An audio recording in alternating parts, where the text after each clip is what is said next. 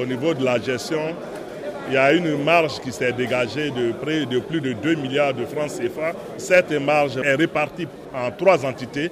Une partie pour les investissements, pour améliorer davantage les prestations. Une partie pour aider les mutualistes qui sont en difficulté de prestations, dont les moyens ne peuvent plus supporter leurs coûts de santé.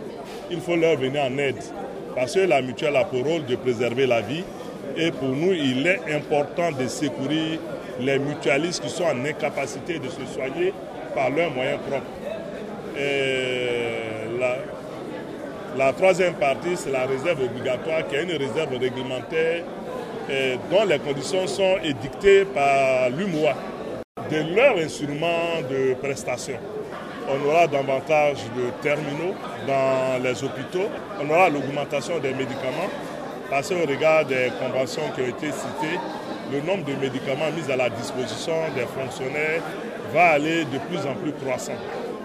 Ce à quoi ils doivent s'attendre, c'est le temps de réduction entre l'ordonnance et la mise à disposition réelle du médicament. Notre collaboration avec la est une collaboration qui a permis d'augmenter la quantité de médicaments aujourd'hui disponibles pour le mutualisme.